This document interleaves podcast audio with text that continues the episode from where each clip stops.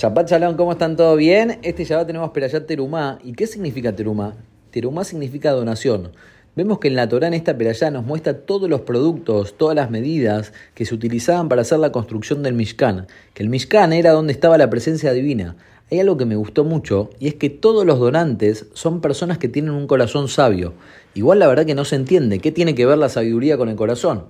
Si la sabiduría viene de nuestra cabeza, a veces la cabeza dice una cosa, pero el corazón termina diciendo otra. Entonces, el objetivo principal de todas las personas en todo su día a día es generar un balance entre estas cosas.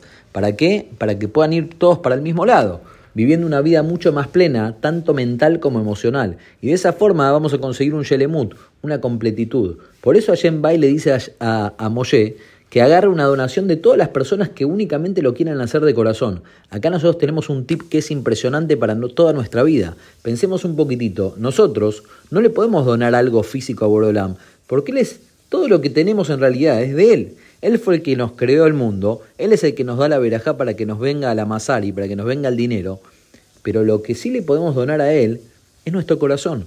Entonces, cuando nosotros donamos algo sin corazón, en realidad no estamos entregando nada porque la masari, el dinero, no es nuestra, y si tampoco dimos el corazón, es lo mismo que nada. De acá nosotros aprendemos algo que es espectacular, que el mejor regalo que uno puede hacer es cuando entregamos el corazón.